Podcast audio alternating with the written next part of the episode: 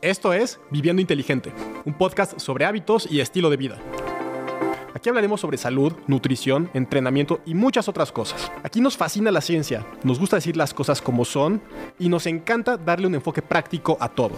Aquí hablamos con datos y argumentos, pero también con humor y un poco de sarcasmo.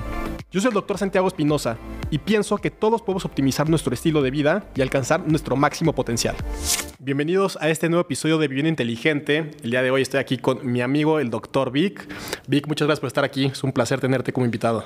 ¿Qué onda, Santi? Pues el placer es mío. Hace, estábamos hablando antes del podcast que no nos veíamos desde el 2019 en persona, ¿no? Después, del, o sea, después de que pasó toda la pandemia y todo esto, hasta ahorita nos estamos viendo en persona. Sí, no, hace muchísimo tiempo de verdad. Y pues, si han seguido mi contenido, saben que Vic ha sido una pieza muy importante siempre y pues por eso siempre le estaré muy agradecido. No, y gracias por invitarme. La verdad, o sea, ya también te voy a decir algo.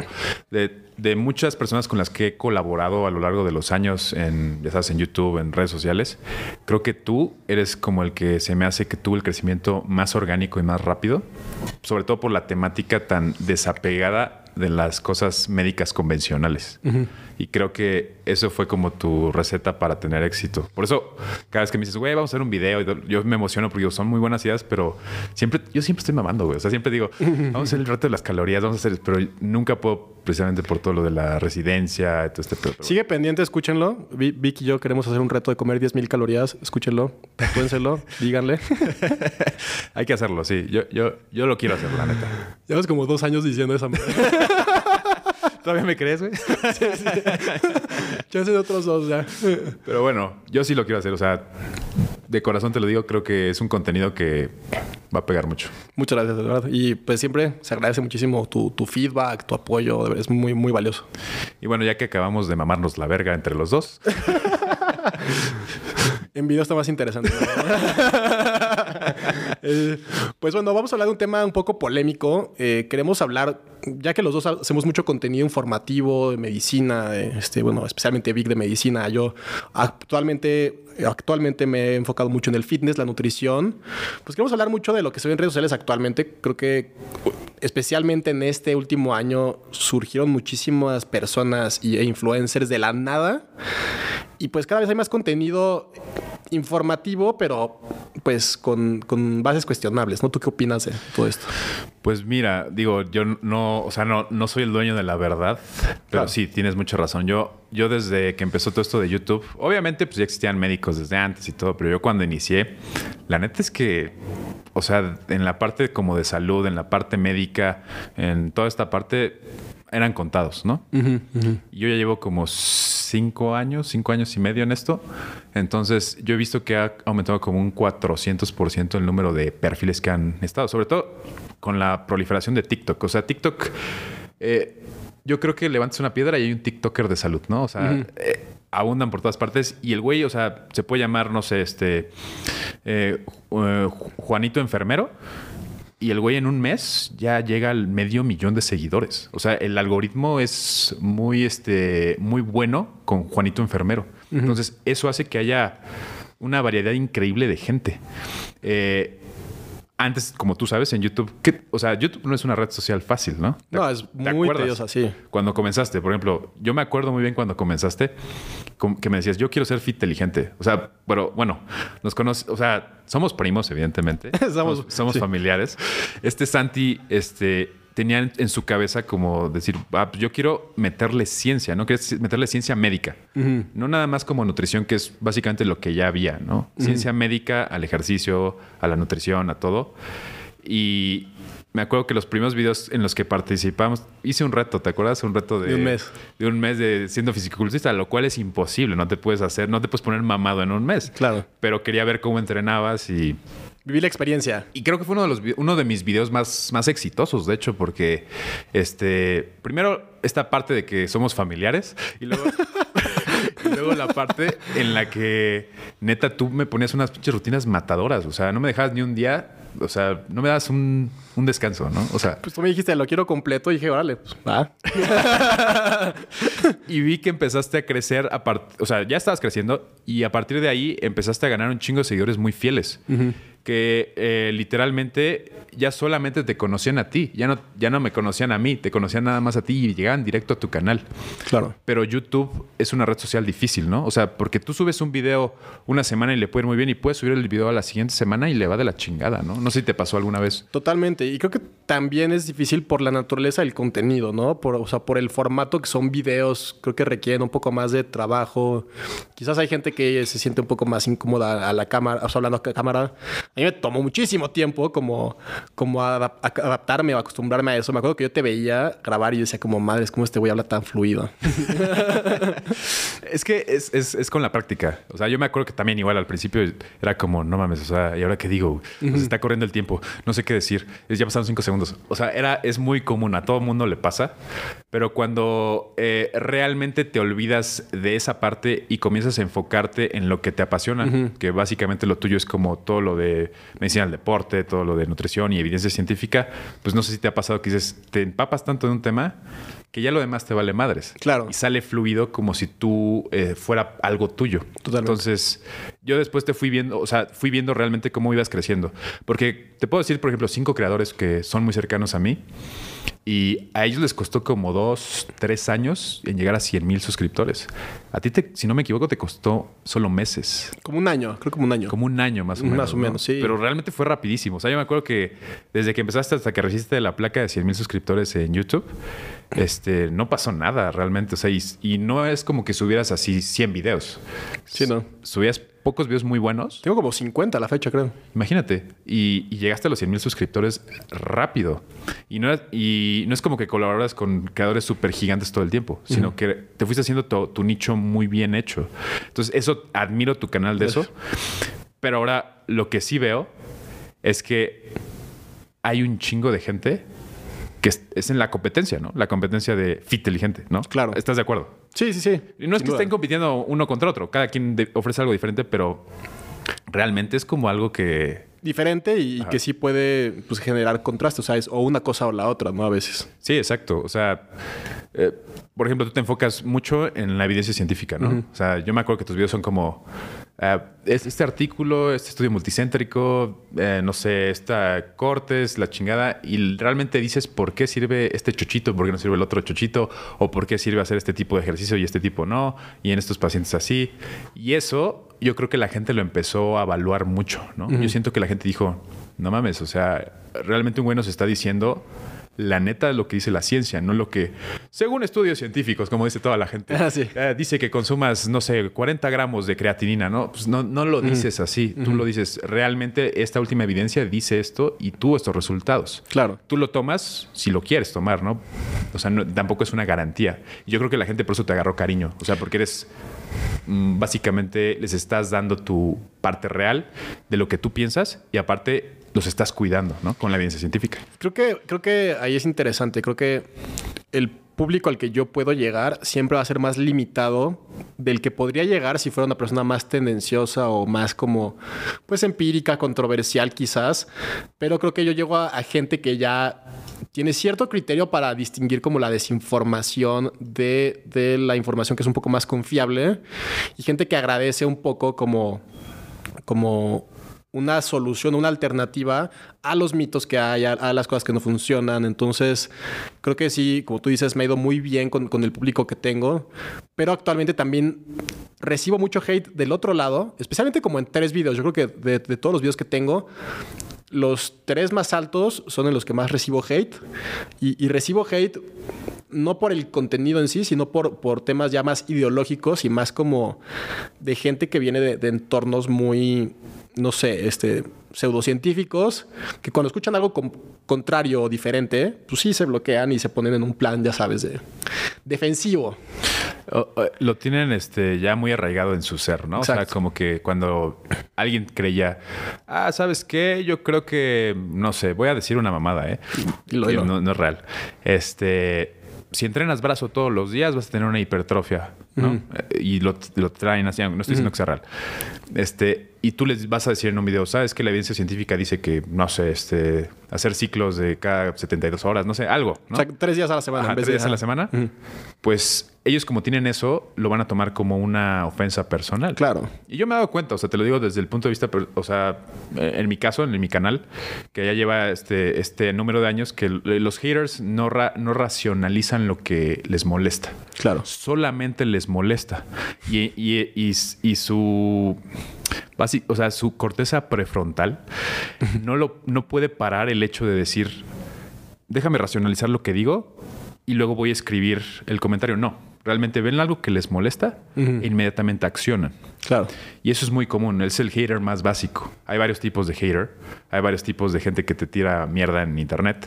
Este, hay varios niveles. Hay los, los básicos, que son la mayoría, yo diría que el 85%. Luego los, el nivel medio, que es como ya alguien que te estudia, alguien que sabe toda tu trayectoria. Y luego el, el nivel superior. Que se clavan. Que se que se pueden clavar, pero tienen buenos argumentos. Y ese, ese es el que yo le tengo así respeto. Claro. Que incluso no te ofenden.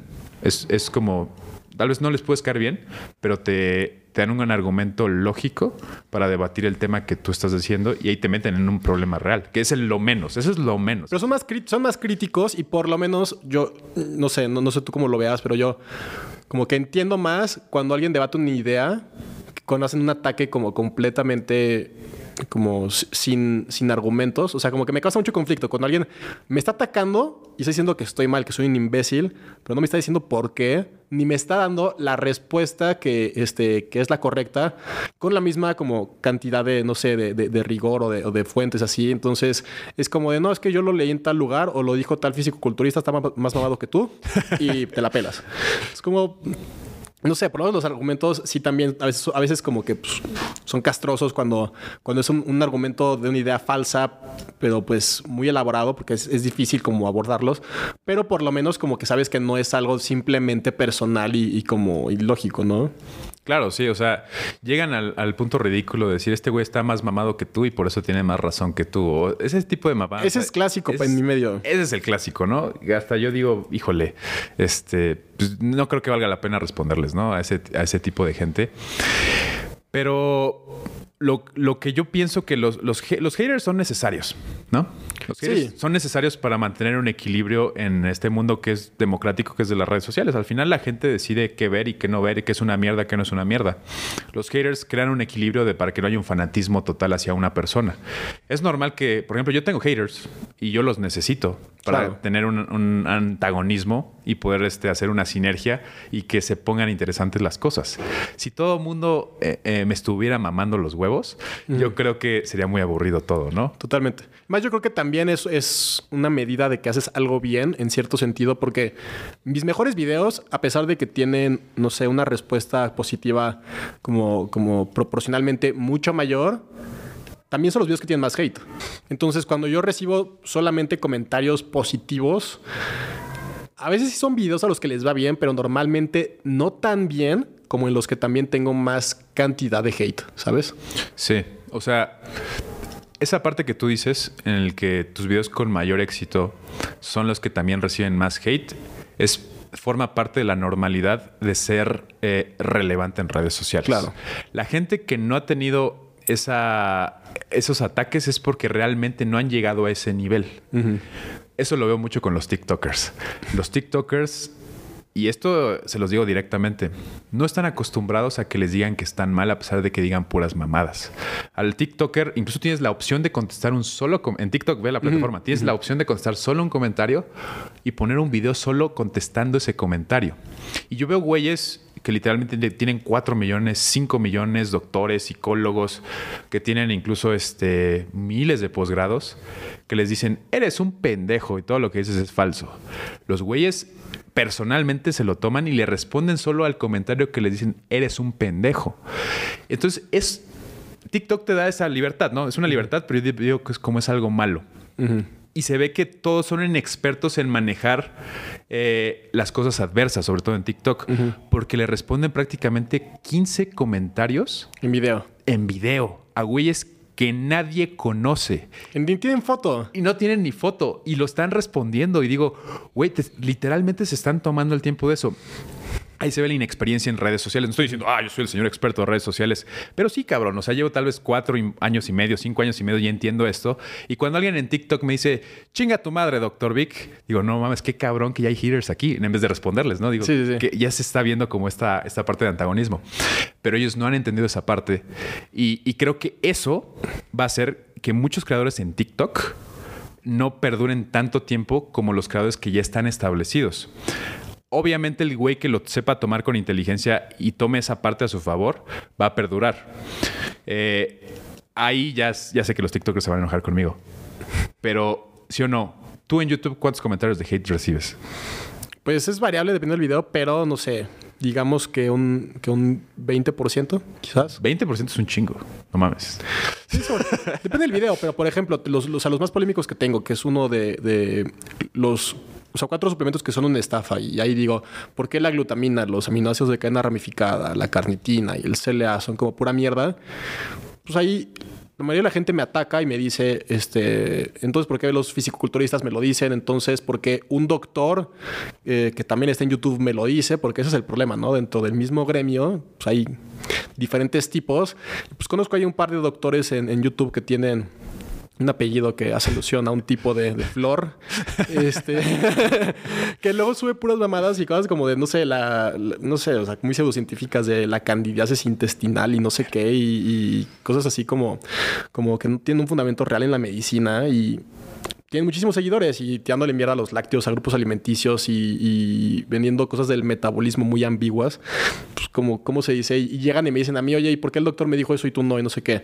Y ahorita que ya tengo título y soy doctor, les puedo decir como chinga tu madre, yo también soy doctor. pero pero en, el pasado que yo era estudiante de medicina y no me colgaba de esa parte, pues sí era como de, a ver, es que este güey tiene una bata blanca, se, la puso y, está llegando a decir lo contrario. Sí, totalmente. Y, y a mí me sorprende eso que acabas de decir.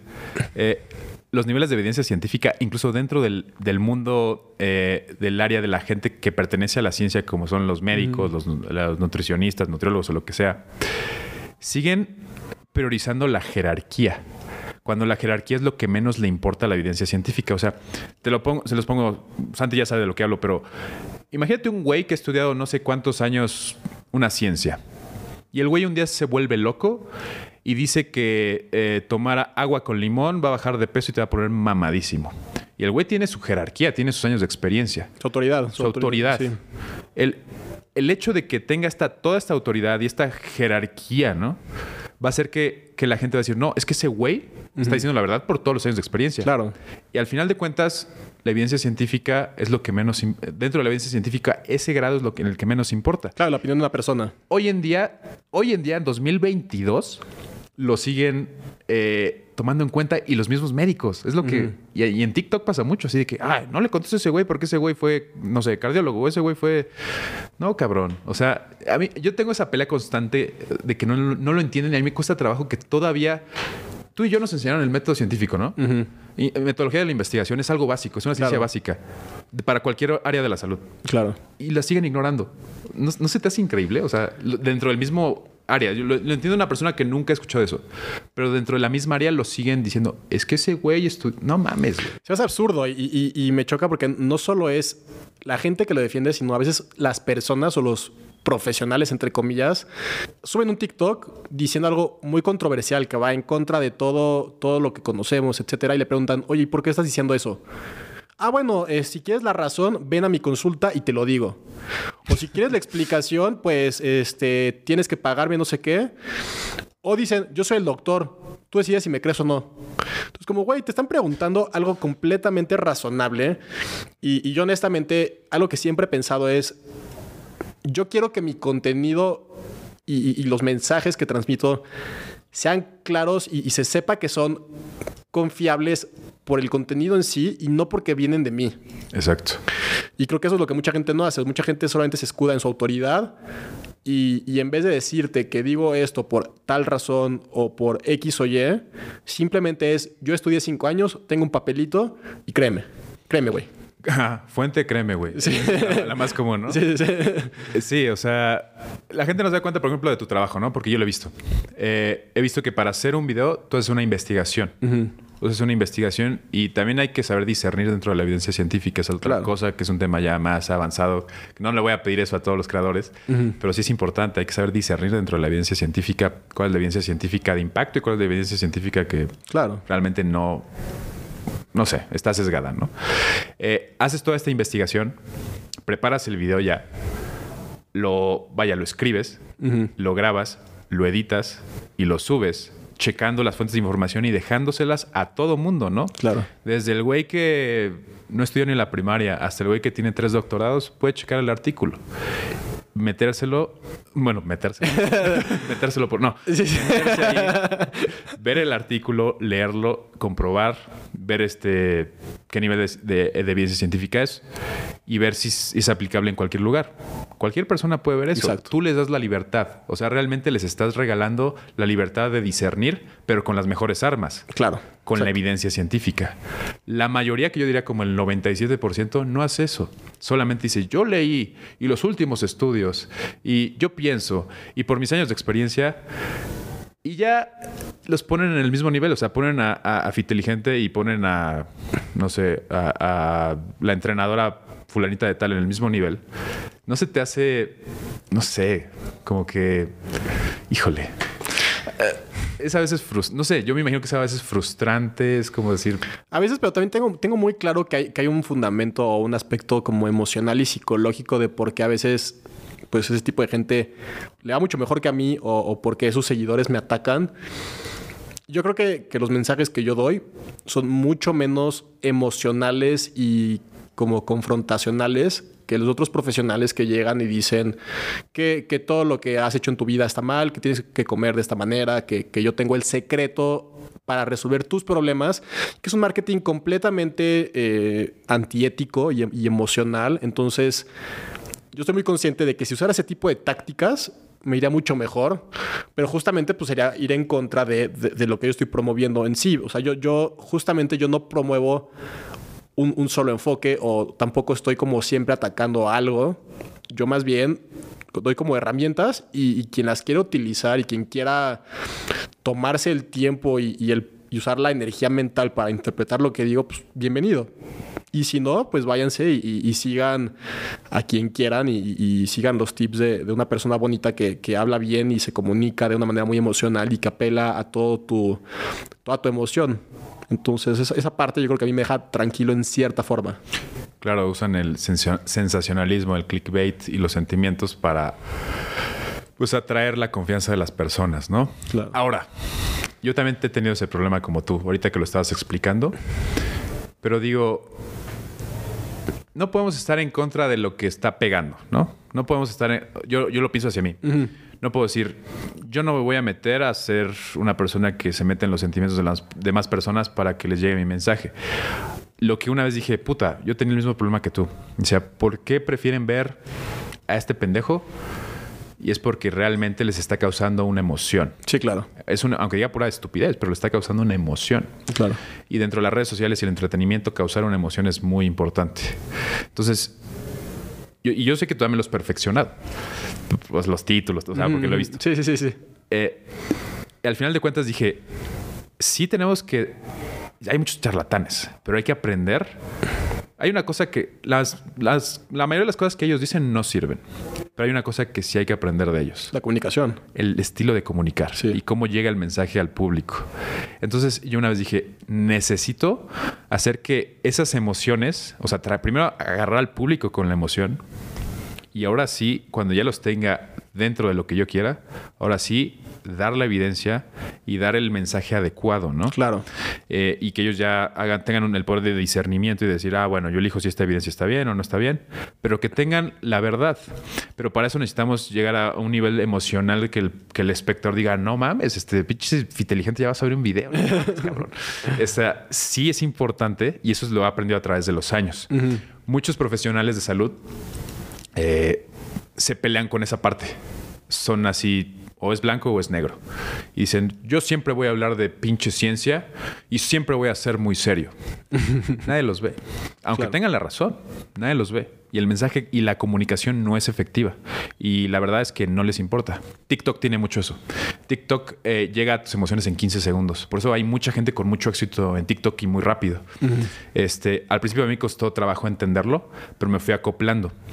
Eh, yo sé que tú lo has visto, he visto tus TikToks. Tus últimos TikToks tienen una producción cabrona, ¿eh? La neta, no sé quién este... Ah, sí se quita Tiene una producción cabrona, entonces yo sé que al principio tal vez empezás poco a poco, pero después ya le agarraste como el hilo, ¿no? De, atrapar a la, gente que quieres, porque vi uno muy agresivo. que, o sea, bueno, X. No, dilo, dilo, dilo. El caso es que tú les dices algo que la gente cree y tú dices que es una mamada, ¿no? O dices que es una tontería o dices que eso no es cierto. Pero tienes un fundamento. Entonces ya te metiste en la emoción. claro. Entonces ahí, esa es la forma de ser un, un comunicador efectivo con evidencia científica, que son los que hay menos. Porque usualmente los güeyes que tienen la mejor evidencia científica son unos güeyes que a nadie les importa. Son güeyes que dices no tienen carisma. Son güeyes que literalmente eh, Mm, no, causan emoción, pero tienen muy buena evidencia científica. Claro. Tú llegaste a ese equilibrio en el, de decir, tengo muy buena evidencia científica, pero sé causarte una emoción para que mi evidencia científica llegue eh, literalmente a, tu mente. Sí, para que te quedes aquí y escuches la parte informativa. Y sí, poco a poco sigo trabajando en eso, ¿no? Ahí vamos, pero sí, aún así como que yo, como tú lo dices, lo uso a veces como gancho, como manera de hacer mi contenido un poco más, eh, no sé, ameno, entretenido, etcétera.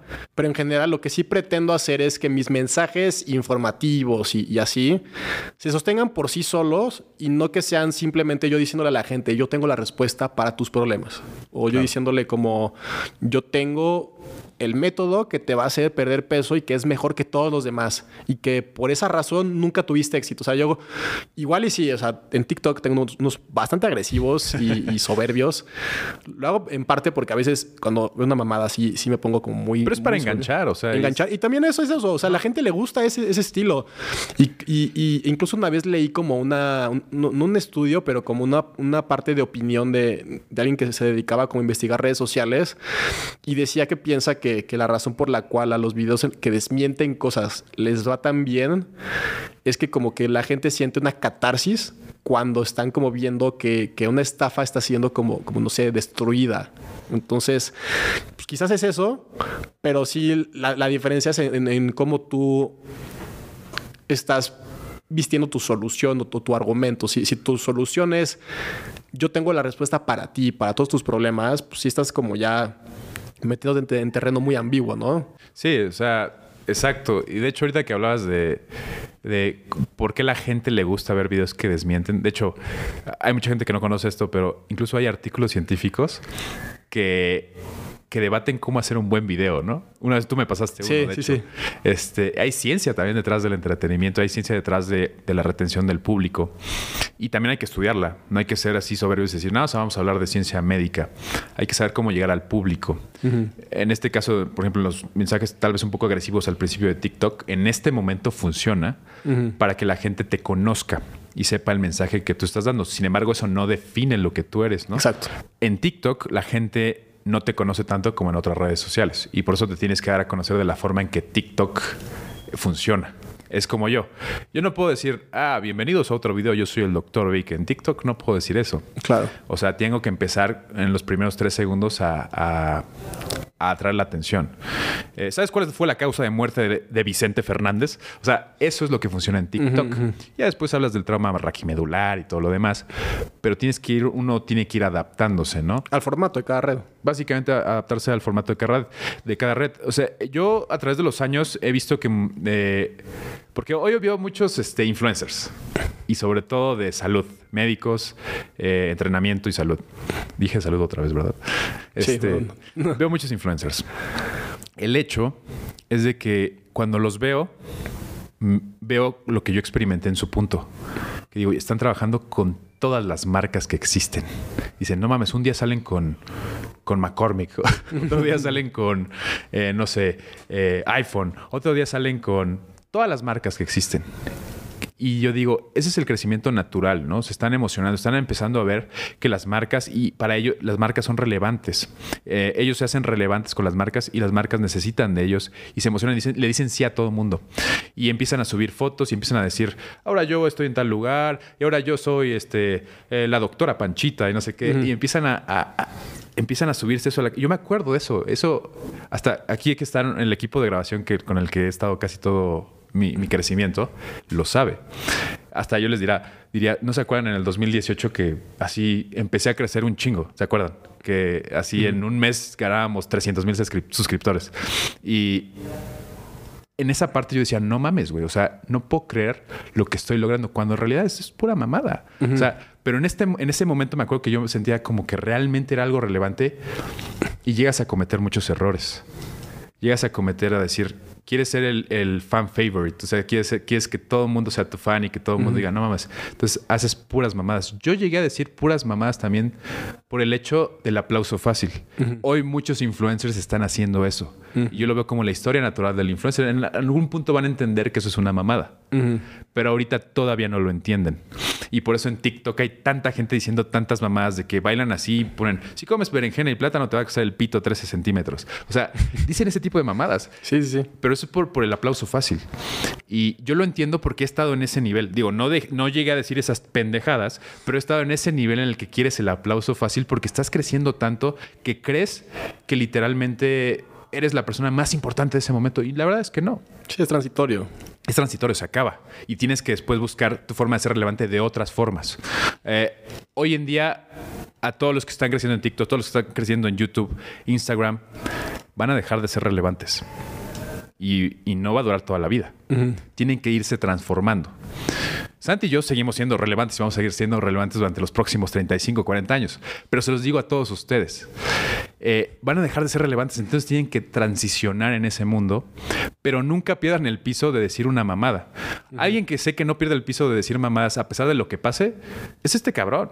O sea, tú literalmente sí te pones a hacer tu tarea y, tratas de modularte y decir, güey, eh, sé que puedo estar creciendo o sé que eh, me puede estar el eh, Aries Terrón o lo que sea, pero sigues respetando tu línea.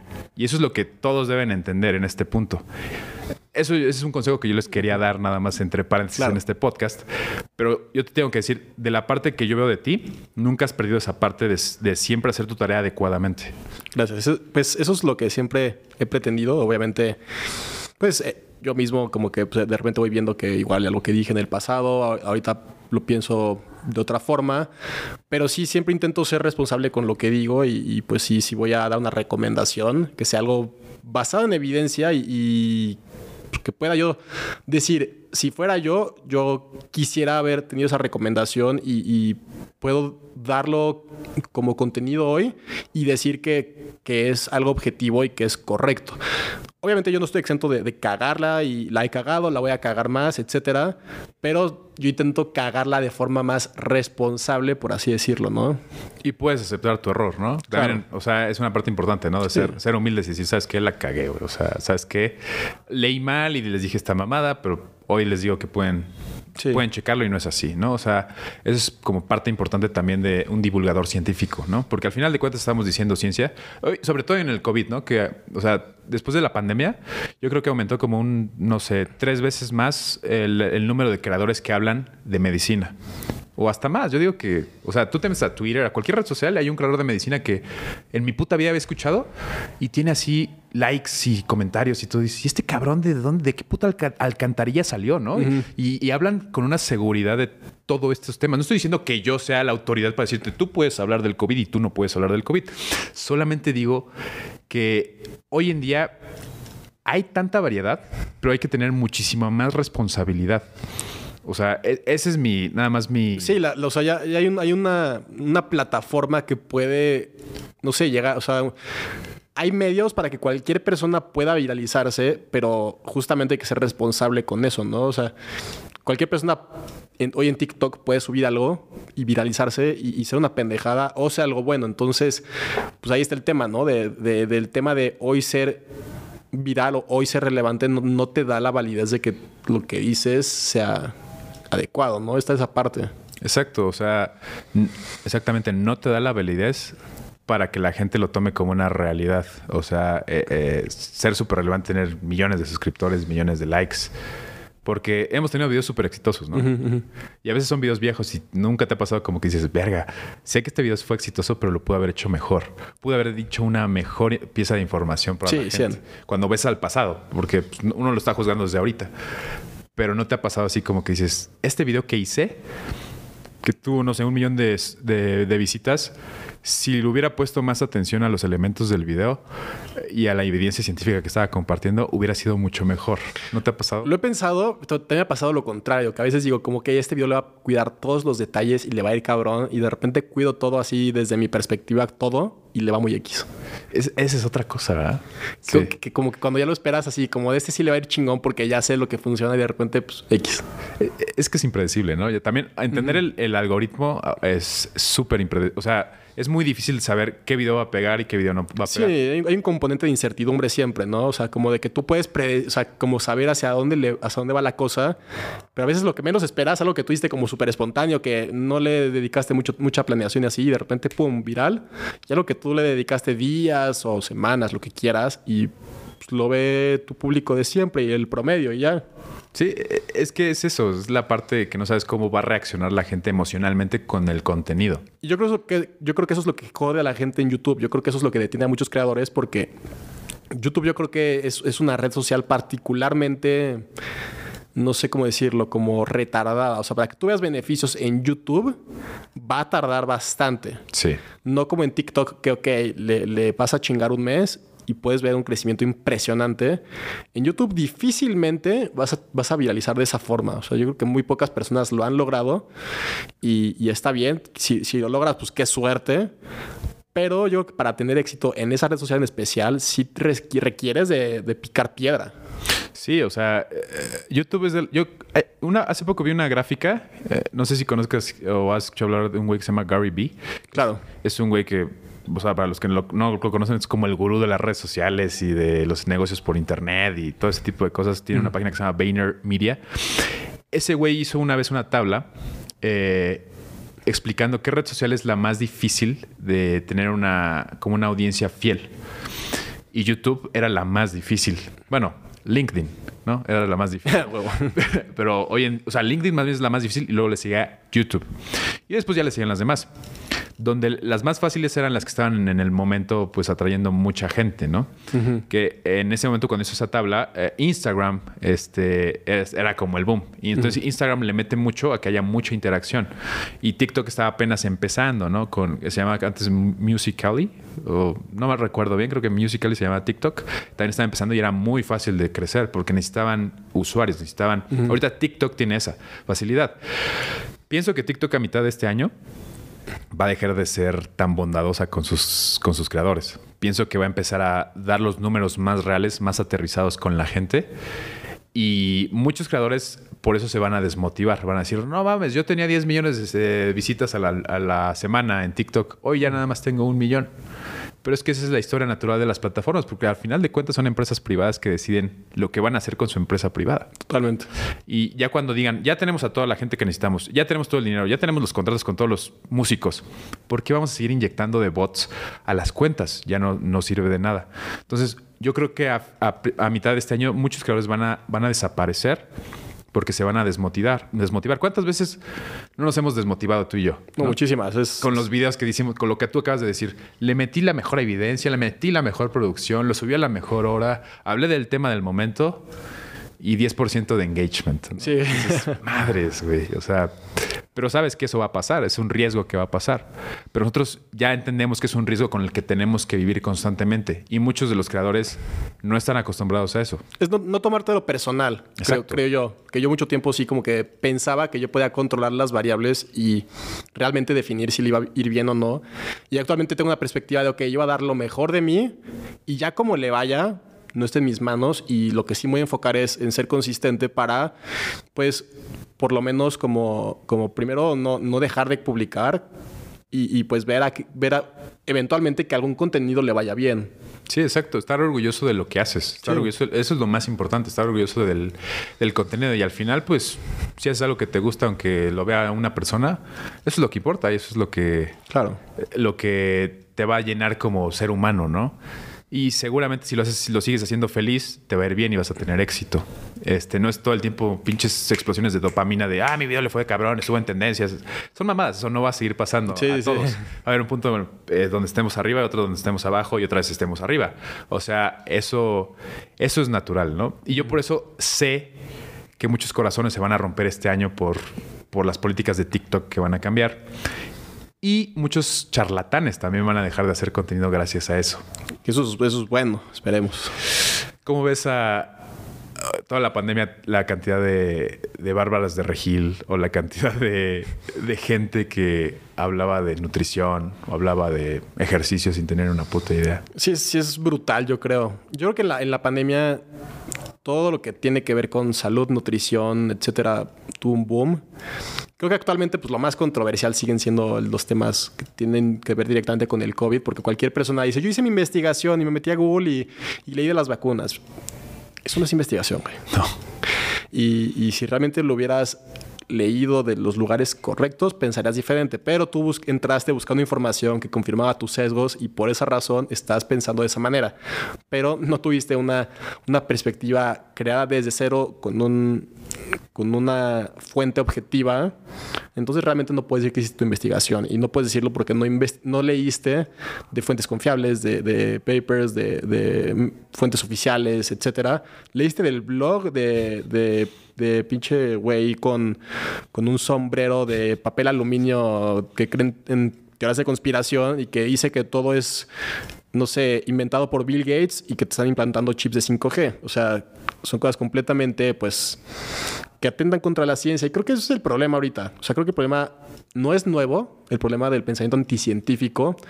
Creo que ahorita tenemos medios que le dan la oportunidad a cualquier persona de, de volverse relevante.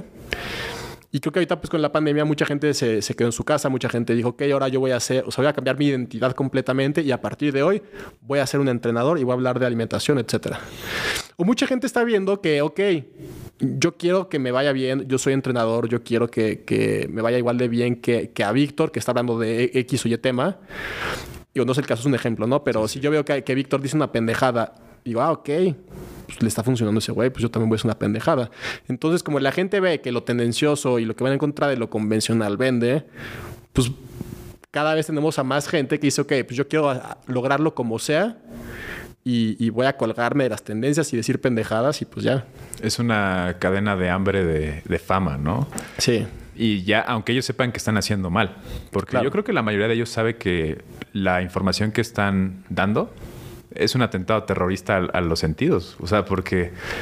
El, Güey, es que sobre todo en el mundo del fitness y en el mundo de la nutrición hay tantas, tanto pseudocientífico que dices, güey, o sea, yo nunca había visto a ese nivel. En TikTok está muy cabrón ahorita que cualquier adolescente, 17, 18 años, que esté un poquito mamado, ya está dando consejos y así como mostrando el estilo de vida así ideal. Es como, ok, güey, qué bueno que a esa edad tengas buenos hábitos, te cuides, etcétera. Pero no mames, o sea, hay más vida que eso y, hay más como, como detrás del fitness de lo que tú estás mostrando. O sea, tú ahorita estás mostrando literal, o sea, hay un chingo de gente que, que, que, se la vive predicando con un estilo de vida que yo tenía hace 10 años y que ahorita sé que es de la verga vivir así con un pinche topper todos los malditos días y que despiértate a las 5 de la mañana para, ¿cómo se dice? El hustle y trabajar duro, no pain, no gain.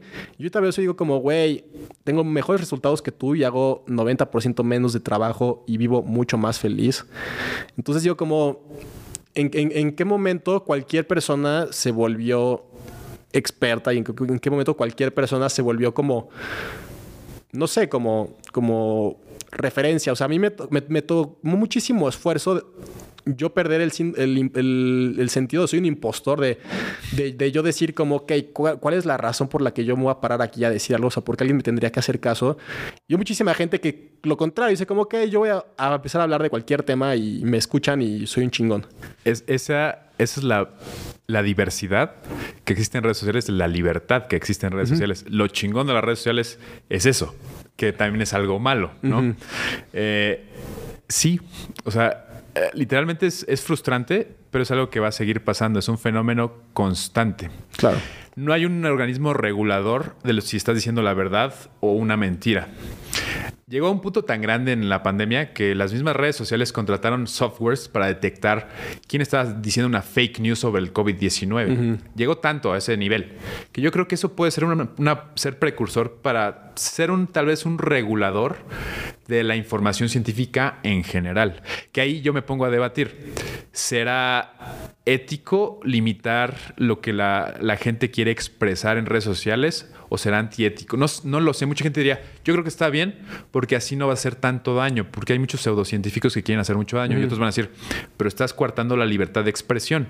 Pero yo digo, a final de cuentas, las redes sociales no son gobiernos, son empresas privadas. Exacto, son es mi perspectiva. empresas privadas y, y su actuar debería ser el adecuado, decir la verdad, ¿no? O sea, no lo sé. ¿Tú qué opinas de eso? Yo opino que, que 100% lo que, han, lo que ha hecho Twitter, no sé si también Facebook en menor medida, pero bueno, sé que Twitter sí ha estado cerrando cuentas así. Pati Navidad, creo que la ha ¿no? Sigue. Sí, de hecho me peleé con ella hace unos meses. Sí, sí, sí. o sea, entiendo la parte de, la libertad y de que hay, no sé, de que la gente se moleste cuando un creador es castigado por decir estupideces. De entrada, ninguna red social te, saca así de un momento a otro. Casi todas son strikes y te van diciendo como, güey, aguas. Bájale tu pedo, güey. Sí. Y, y yo sí veo como como algo positivo que, Facebook, Twitter digan, ok, este güey se está pasando de lanza, está diciendo cosas que sabemos que realmente son falsas y, y este güey está recibiendo mucha atención. Pues vamos a decirle que o le baja o lo quitamos.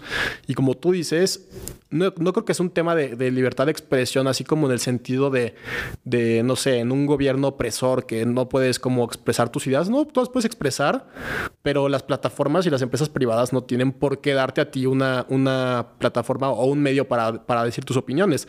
Ellos no te están callando y no te están diciendo que, que, que no puedes hablar. Están diciendo, ok, tus mamadas no las vas a decir en mi espacio. Exacto. Tienen toda la libertad de hacerlo. Totalmente. Tienen toda la libertad de hacerlo. Y yo, esta es ya una opinión personal lo que voy a decir. Y yo pienso que sí deberían hacerlo. Cuartar un poco a toda esa pseudoinformación que no está comprobada. Sobre todo desde el punto de vista empresarial. Si están viendo que, por ejemplo, dicen, no mames, en Twitter se está compartiendo el mayor número de fake news o en Facebook se está compartiendo el mayor número de fake news, pues eso hace, hace ver mal a la empresa, o sea, de manera privada. Ahora ya a nivel gobierno, totalmente los gobiernos tendrán responsabilidad de, limitar quién es un charlatán y quién no es un charlatán. Ahí yo sí diría, no lo sé. Aunque muchos dirían, es un arma de doble filo porque depende del gobierno que esté. Claro. Ya no me voy a meter a eso. Pero en redes sociales, sí, yo creo que las empresas, las dueñas de las, de las redes, redes sociales deberían hacer eso para que se viera bien su empresa y que obvio, a ver, una red social no es una enciclopedia, no es una universidad y no es una escuela. Entiendo que no vienes a aprender, te vienes a entretener y a sociabilizar, como en el mundo real. Pero ya llega a tener, o sea, tener la capacidad de llegar a un millón de personas en una hora, sí es un arma. Claro. Sí es un arma total. O, es, o es, un, es un motor de cambio. Pero entonces ya tienes esas dos, esas dos vertientes debería haber un organismo regulador dentro de esa empresa privada para decir esto puede causar un daño. O sea, que este güey te diga que consumas, este, no sé, eh, creatinina, agua con limón para bajar de peso en tres días, eso es, un, es una mentira, ¿no? Es una mentira. O, decir, oh, ¿sabes qué? Tómate aceite de coche para ponerte bien mamado. eso es muy peligroso. Debería haber un organismo regulador dentro de esas empresas privadas para decir, ¿sabes qué? No te mames porque tu tweet puede llegar a un millón de personas o tu post o tu video puede llegar a un millón de personas en una hora. Es un arma. O sea, no sé, ahí está. Es, es a lo que yo he pensado. Es, es el nivel en el que estoy. No, no estoy aceptando deals de McCormick. Estoy, estoy llegando a esos niveles para saber qué las redes sociales deben de transformarse en este momento. Y además creo que, o sea, hay muchas maneras de mejorar esa parte sin ser como muy opresores, por así decirlo.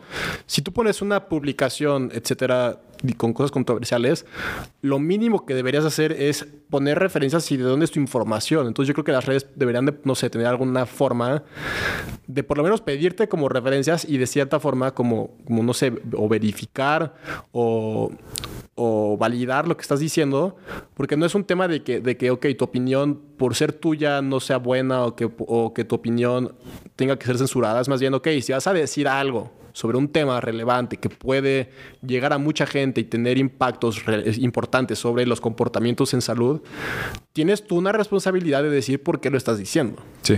Yo creo que deberían ellos tener alguna forma de exigir eso, de, exigirte fuentes y exigirte como, como argumentos. Y si lo puedes dar, ok, igual y que te dejen. Y si no lo puedes dar, que te saquen. Actualmente las redes son un arma de doble filo. Son una gran plataforma para el bien, pero también así como se transmite lo bueno, se transmite lo malo. Entonces yo creo que para la gente es muy interesante, será muy bueno saber qué opinas tú y qué opino yo de cómo pueden saber si lo que están leyendo o viendo, etcétera, es algo confiable o si deberían descartarlo. ¿Tú qué opinas? Pues mira, eh, está difícil tener, o sea, tener como esa como ese esa forma de discernir exactamente qué es lo bueno y qué es lo malo, pero yo puedo dar como unos, unos hints, así decir, mira, si va por ahí, probablemente sea algo que no debas este, creer, ¿no? Eh, por ejemplo, los títulos sensacionalistas es como lo primero que yo diría, hay que tener cuidado. No estoy diciendo que sea falso, que lo inventen y digan es falso, pero una de las cosas es los títulos sensacionalistas, ¿no? Eh, como decir, descubren la cura del COVID este, unos científicos chinos en este momento, ¿no? O sea, como que dices, descubren, hemos pasado tanto tiempo el desarrollo de vacunas y que descubren la vacuna del COVID en este momento es como, hay que tomarlo con un poco de, no sé, como de mesura, ¿no? Decir, bueno, un título sensacionalista, hay que tener cuidado, ¿no? Ahora, el medio, o sea, ¿qué tipo de medio es? No es lo mismo, eh, por, por así decirlo, el New England Journal of Medicine que sopitas, ¿no? O que el Deforma, o que, no sé, incluso el Universal, ¿no? Digo... Todo, el, todo el Deforma y sopitas creo que son más confiables que el Universal a veces. y digo, son, son medios grandes, son medios grandes que tienen mucho público, pero a veces pues necesitan sacar noticias a lo pendejo, ¿no? Y decir, ves lo que está pegando. Y e-, ellos se basan en, Google Trends, ¿no? Dicen, ¿qué es lo que está pegando? ¿Cuáles son las, lo más hablado en Google en este momento? Si están hablando de esto, bla, bla, sacan una noticia de esto. Y no comprueban casi sus fuentes de información. No estoy diciendo que sea en todos los casos dueño del Universal, dueño del Sopitas y dueño del Deforma. No es contra ustedes, es contra sus editores, ¿no? Entonces, eh, como que tienen que sacar muchos artículos muy rápido, ¿no? Son una máquina de sacar artículos. Entonces, el medio tiene que ser un medio serio si quieres confiar en ese medio. Hay incluso este, eh, medios de comunicación dentro del, ámbito científico. Por ejemplo, lo más vago, como Medscape. ¿Conoces Medscape? Claro, claro, sí, totalmente. Que dices, eso no es así súper, un nivel súper científico, pero tiene WebMD, donde puedes ver lo último que ha salido de, lo, médico, del COVID y todo eso. Y literalmente no están usando un lenguaje científico, pero sabes que están basados en algo real, sabes que están basados en evidencia. Y siguen siendo un portal de noticias. Sigue siendo Medscape, sigue siendo WebMD. ¿Ubicas Healthline? Sí. Ese a mí me gusta bastante. No sé, no sé qué opinas, pero creo que en general es muy buena. Por ejemplo, Health, Healthline, o sea, creo que respeta esa línea, ¿no? entre lo que es, es, ameno, es comunicativo, pero se basa en, Responsable. Ah, responsable. O sea, son responsables, medios responsables. En cambio, si ya ves, no sé, voy a ver el el canal de un doctor llamado Salomón o, cosas así. Pues ya dices, pues ya como que no. Ese es el medio, ¿no? Título, el medio, la manera de comunicarlo. O sea, usualmente siempre usan. Es lo más lo que quieren hacer creerse serios. Eh, eh, estudios recientes de la Universidad de Tal afirman que eh, comer nuez de macadamia hace que los huevos aumenten de volumen. Cuando empiezan su oración con eso, ya está súper sesgado, ¿no?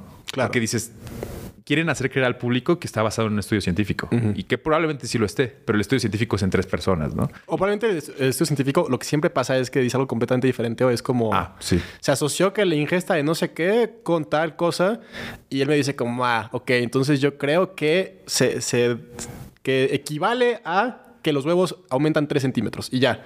Una interpretación total de la información, de lo que ellos entendieron y que cuando ves el estudio no tiene nada que ver con lo que dijeron, exactamente. Y es más pedo de los medios, yo creo, porque cuando hay como cosas muy tendenciosas aquí, los estudios son muy responsables y los medios son muy imbéciles. Muy imbéciles. Lo que ellos quieren son clics. Exacto. Lo que quieren son clics totalmente. Y, y, justamente, no sé, hace unos años me acuerdo, salió uno de de la American Heart Association, que ha tenido algunos controversiales, de que los, los refrescos de dieta se asociaban con mayor tasa de eventos vasculares cerebrales y que entonces pues la gente o los medios decían, tomar refrescos de dieta genera infartos cerebrales o, derrames. Ya sabes que, que es como el lenguaje que usan, ¿no?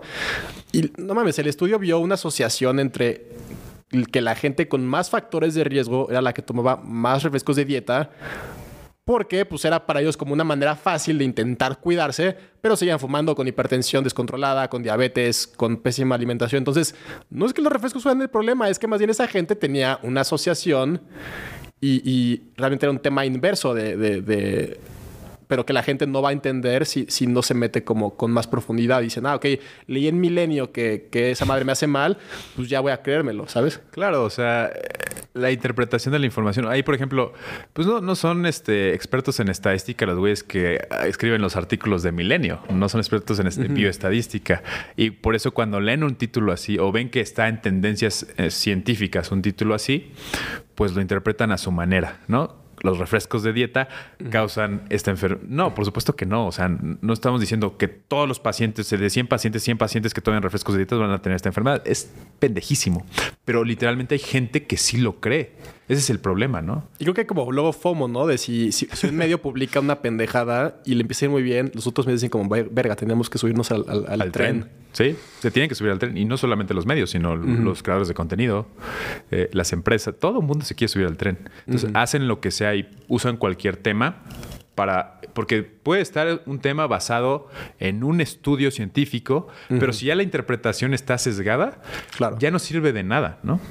Claro. Eso yo, eso yo lo vería. Ahora, las fuentes de información creo que es muy importante. Cuando un medio te deja, chécalo tú con tus deditos y tú veas el estudio original y te dejan literalmente el link del artículo para que tú lo veas, creo que te da un poco más de confianza, aunque estén diciendo una barbaridad, pero dices, a mí me da un poco más de confianza que me den el acceso directo a que yo lo vea. Exactamente, que tengan la libertad todos de verlo.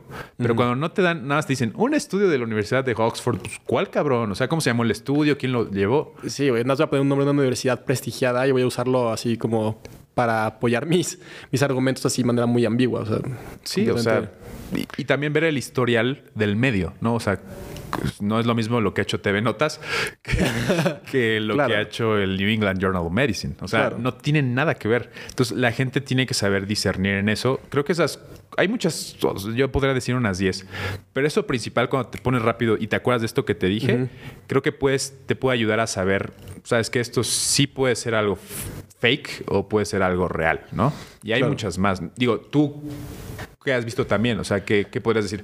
¿En qué se deben fijar la gente ahora en los videos, no sé, en los creadores? ¿Qué se podrían fijar? Yo ahí complementaría, o sea, como tú dices, es muy complejo y obviamente yo no espero que la gente ya, o sea, que toda la población sea capaz de, buscar artículos y papers y, que todos los creadores los utilicen.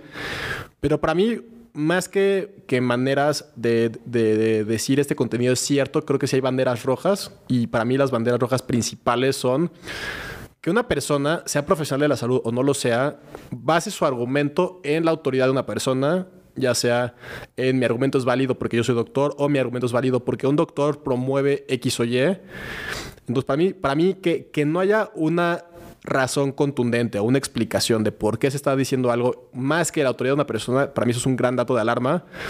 Otro yo creo que sería que, que lo que se está afirmando sea algo muy nuevo y muy contrario a lo convencional y al, resto de la información que se tiene de medios serios. Si tenemos ya una gran cantidad de información que dice que fumar es malo, que, causa cáncer, etcétera, ese es el consenso entre científicos, entre entidades gubernamentales, etcétera, y sale una persona con una bata blanca y un título a decir que eso es falso, en, principio... Es algo que ya sabemos que es absurdo y, además que, que, que, es completamente falso. Entonces yo creo que saber que, que hay, si hay tendencias y hay variaciones en la ciencia, porque esta cambia, se actualiza, etcétera, es importante, pero que también hay ciertas cosas que se mantienen, hay cosas que no cambian, hay cosas que sí van a seguir sobre la misma línea y cualquier persona que llegue con algo completamente nuevo y, diferente a, combatir el status quo de, decenas o, de, científicos y décadas de investigación, para mí sí es un foco rojo, porque las cosas cambian, pero no cambian radicalmente ajá, de un día para otro. Y, pues lo último es como tú dices, que, dejen recursos, que dejen, que dejen referencias. Creo que, que obviamente son cosas difíciles de ver en el momento. Y, lo otro es, ok, si viste que lo publicaron, lee otras fuentes que hablen del mismo tema o la misma noticia y ve diferentes interpretaciones. Y entonces ahí en, sobre un mismo estudio, sobre una misma polémica, puedes ver, dependiendo del nivel de los medios, etcétera, diferentes perspectivas y darte una idea más completa. Y por lo menos no quedarte solamente con el sesgo de una persona que, que, te, que te dijo X o Y. Y el último consejo, ahora sí, que, que, que, me vino a la mente justo en este momento es, cuando alguien te, te dice algo completamente distinto a lo convencional, y además te está promoviendo un servicio directo o un producto, es, una señal de alarma. Ese, es uno de los mejores. Y, es una, o sea, justamente esa persona está mostrando que tiene intereses económicos, que va a lucrar de promoverte una solución y, está lucrando de criticar lo convencional, está lucrando como justamente de, engañarte, ¿no? Entonces creo que ese para mí es, es un gran como, como, como dato de alarma en, en este tipo de cuestiones. Cuando quieren obtener un beneficio de ti, diciendo algo súper este, radical, creo que es, eso es una bandera gigante, una bandera roja gigante. Tienes toda la razón. Y lo he visto mucho, ¿eh? Sobre todo en el, en el ámbito donde tú estás en tu nicho, es donde más ocurre, ¿no? Totalmente. Donde más ocurre porque pues, la gente tiene hambre también, ¿no? Sí, sí. Pero pues o sea, sí, yo creo que esas, esas serían las más importantes. Ya, ya hoy en día hay como organizaciones que se encargan de como... Hay, una, página que se llama Chequeando, que se encargan, tienen como así un ejército de gente que se dedica a investigar realmente si cada cosa es real lo que están diciendo en Internet. Pero yo pienso que todavía están muy en pañales, ¿no? Que en México debería haber como más de eso, ¿no? Ahora, ojalá haya más y que también haya en YouTube, que haya en Twitter, que haya en, en TikTok y en todas partes nos ahorraríamos mucho tiempo y muchas peleas, ¿no? Claro. Y pues igual ahí la, otra cosa es pues no idealizar a nadie, o sea, está bien si confían en mí, si confían en Vic, si confían en, X o Y, pero entender que si, que si alguien les dice algo y lo creen, que sea porque creen el argumento y no porque tienen idealizada a la persona. Exacto. Porque si no, pues terminamos como, no sé, con, un secretario de salud que recomienda el Big Rub. Entonces, hay que saber cómo, cómo reconocer los problemas independientemente de quién, de quién lo dice. No sé si ya has escuchado de la enfermedad del Nobel. Del premio Nobel. O sea, de la, enfermedad del Nobel, así, le dicen. Nobel? Sí. A ver, cuéntame, cuéntame. O sea, justamente es, es, es como un término coloquial de que personas que ganan un premio Nobel, porque si alguien te dice a ti, un premio Nobel dijo eso. Todo lo que dice el premio Nobel debe ser real. Exacto, y, y, puta, hay un chingo de cosas. En temas de, de nutrición hay muchísimos. Pasa mucho en nutrición. y un premio Nobel que, de, no sé, de ingeniería, que dijo una pendejada de nutrición y pues es premio Nobel. Pues sí, pero no, no, no, de, no de, ciencias de la salud, es premio Nobel de otra cosa. Entonces, este, la enfermedad del Nobel habla como de un deterioro de, de, de una persona que fue muy destacada en un área, ya dice pendejadas. Entonces, un ejemplo muy claro o muy clásico de eso es uno de los que de los que descubrió el ADN, ubicas, creo que es creo que es Watson el que sigue vivo, porque sé que uno, uno de ellos ya murió, creo que es Watson. Sí las personas más brillantes en su momento, un premio Nobel, descubrió la estructura del ADN y, en los últimos años ha sido muy polémico porque dice que los negros son menos inteligentes. Así. Entonces, y no, lo dice con, con evidencia ah, no, no, lo dice con evidencia y lo dice con completa convicción. Ah, y aparte totalmente políticamente incorrecto. Sí, y, la gente, y la gente, ¿cómo se dice? Les crea a las personas porque, ok, ganó un premio Nobel, ahora todo lo que dice es cierto. Y lo mismo pasó con el, uno de los fundadores de Herbalife, era premio Nobel. Eso sí no lo sabía. Sí, uno, de los, de los fundadores, sí. Madres. No sé si fundadores o como, como CEOs, pero sí, o sea, creo que ya se murió también. Tenía un premio Nobel. Entonces, obviamente, tener un premio Nobel no te exime de, decir pendejadas. Y si lo quieren como ver con más detalles y más historias, busquen enfermedad del Nobel y les van a salir ejemplos de personas que en su momento fueron muy inteligentes y que terminaron en cosas muy estúpidas y con cosas completamente como, como pseudocientíficas. Entonces, el hecho de que alguien haya sido destacado en algún punto no quiere decir que, lo, que todo es cierto. Tienes que aceptar todo. Por ejemplo, uh, ahorita que dices de la enfermedad de Nobel, me acuerdo de este Luc Montagnier, el, uno de los que descubrió el virus de la inmunodeficiencia humana. Que hace poco este, empezó a decir un par de disparates que ya no son este, aplicables en, en toda la, la infectología y la virología hoy en día Porque pues, no sabemos cómo estén, ¿no? Mentalmente, ¿no? Son, siguen siendo ¿Él personas. ¿Fue, fue premio Nobel él? No recuerdo si fue premio Nobel. Es que me suena el nombre también de cuando busqué ese tipo de... Luc como- Montagnier fue, no sé sí. si fue premio Nobel, pero fue el güey que descubrió sí, sí, sí. básicamente el VIH. Claro, claro, claro. Entonces, el güey, hoy en día mucha gente que son pseudocientíficos defiende lo que dice. Que dice que el, básicamente el VIH no está, no es, ya no está comprobable que sea un virus que ataque el sistema inmunológico. Entonces dices, pero el güey, tú descubriste el VIH, güey. O sea, pero obviamente muchísima más gente más preparada fue siguiendo haciendo el desarrollo. Entonces, he visto que mucha gente dice, no, es que Luc Montagnier dice hoy en día esto sobre el VIH. Sí, cabrón, lo descubrió junto con un equipo de científicos en ese momento, hace más de 30 años. Pero hoy en día, no porque ese güey lo haya hecho, lo que diga hoy, Sigue siendo válido sobre ese tema. exacto, y, si no- y sobre todo si no tiene la evidencia para decir. Claro. Entonces, eso es totalmente, diste un punto muy interesante sobre, es- sobre la enfermedad del Nobel. No, no sabía que se llamaba así, pero... Sí, es de col- coloquial. o sea, no, no, Sí, porque sí. yo me imagino que tú piensas en una enfermedad así como, como, muy, como muy, muy real. Y yo como, no, no, no, no, no es examen de medicina. Nobel coro- coronavirus, nada. sí, sí, sí, sí, sí. Sí, pero sí. Entonces, pues sí, creo que, que hemos tocado muy buenos puntos. Yo espero que pues, esto dé lugar a la reflexión a la gente y que, que vean como, no sé, el contenido con ojos un poco más críticos. Que, que le- también creo que la gente debería exigirle a los creadores. O sea, si, si tú ves algo como un poco eh, alarmante, pide referencias. Si, alguien te, te dice que tiene la razón y, y no te puede dar fuentes, es una señal de alarma también gigante. Totalmente. Y pues bueno, para los creadores que vean esto, las personas, pues, piensen qué tanto quieren sacrificar por la fama, qué, tan, qué tanto quieren dejar su ética de lado y qué tanto quieren que en el futuro los recuerden como charlatanes. Entonces, pues piénsenlo. Hay maneras más fáciles de ganarse la vida, sí. Hay más maneras más fáciles de crecer en redes, sí. Pero ¿a qué costo? ¿Tú qué opinas? Totalmente. Creo que lo que, lo que dice Santiago eh, tiene que quedárselo. Eh, siento que mucha gente se olvida de toda esta parte que acabamos de hablar. El hecho de que un comunicador sea excelente hablando en cámara, que sea el mejor debatiendo en una, en una discusión y que tú lo veas y digas, tiene todo, to- toda la jerarquía, todo el peso para decir este tema, no quiere decir que esté bien. Siempre hay que ser críticos, ¿no? Obviamente siendo críticos de una manera saludable, pero hay que ser críticos, no tomar todo eh, por lo que nosotros vemos alrededor. Porque te ha tocado que hay gente que es excelente hablando, gente que es excelente comunicando y gente que es excelente debatiendo, pero realmente lo que, lo que ellos defienden son patrañas que no son demostrables, ¿no? Y eso hace que convenzan a un porcentaje increíble de la población. Claro. Entonces, la ciencia no, es- no se trata de quién es el más popular, la ciencia no se trata de eh, cuál es el que te causa mejor emoción, la ciencia se trata de ciencia, ¿no? A final de cuentas. Claro. Y estamos metidos en este mundo, ¿no? O sea, no, no podemos decir que no es importante, pero sí, este, la, la ciencia al final es la que tiene la razón, no lo- los sentimientos.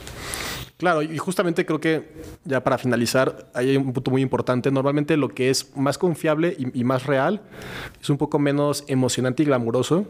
Y las cosas que son más tendenciosas y más tirando a lo falso son un poco más sensacionalistas y emocionantes.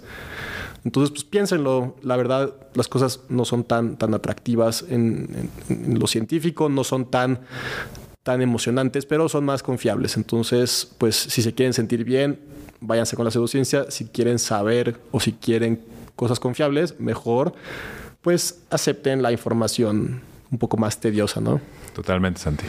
Y bueno, pues creo que fue un buen episodio muy interesante. Ya después haré algo, algo con Víctor un poco más controversial. Creo que no, no- no mencionamos muchos nombres, pero bueno, ahí fueron algunos. Y eh, de verdad creo que, que es muy padre estar contigo años después de haber empezado. Creo que, que siempre es muy gratificante que aquí, que aquí sigamos y espero pues que, que pronto estés aquí de vuelta. Gracias por la invitación, Santi. Y yo sé que este año va a haber muchos cambios. Ya me contaste algunas cosas que tú tienes planeado. Eh, tengo mucha fe y ya quiero ver lo que va a hacer Fiteligente. Y también, junto con Dr. Vic, a ver si hacemos otro, otra cosa de la que se hable, pero basado en ciencia. Ya lo escucharon, vamos a estarles creando cosas padres y confiables, así que estén pendientes. Y bueno, por ahora nos vemos en el siguiente episodio.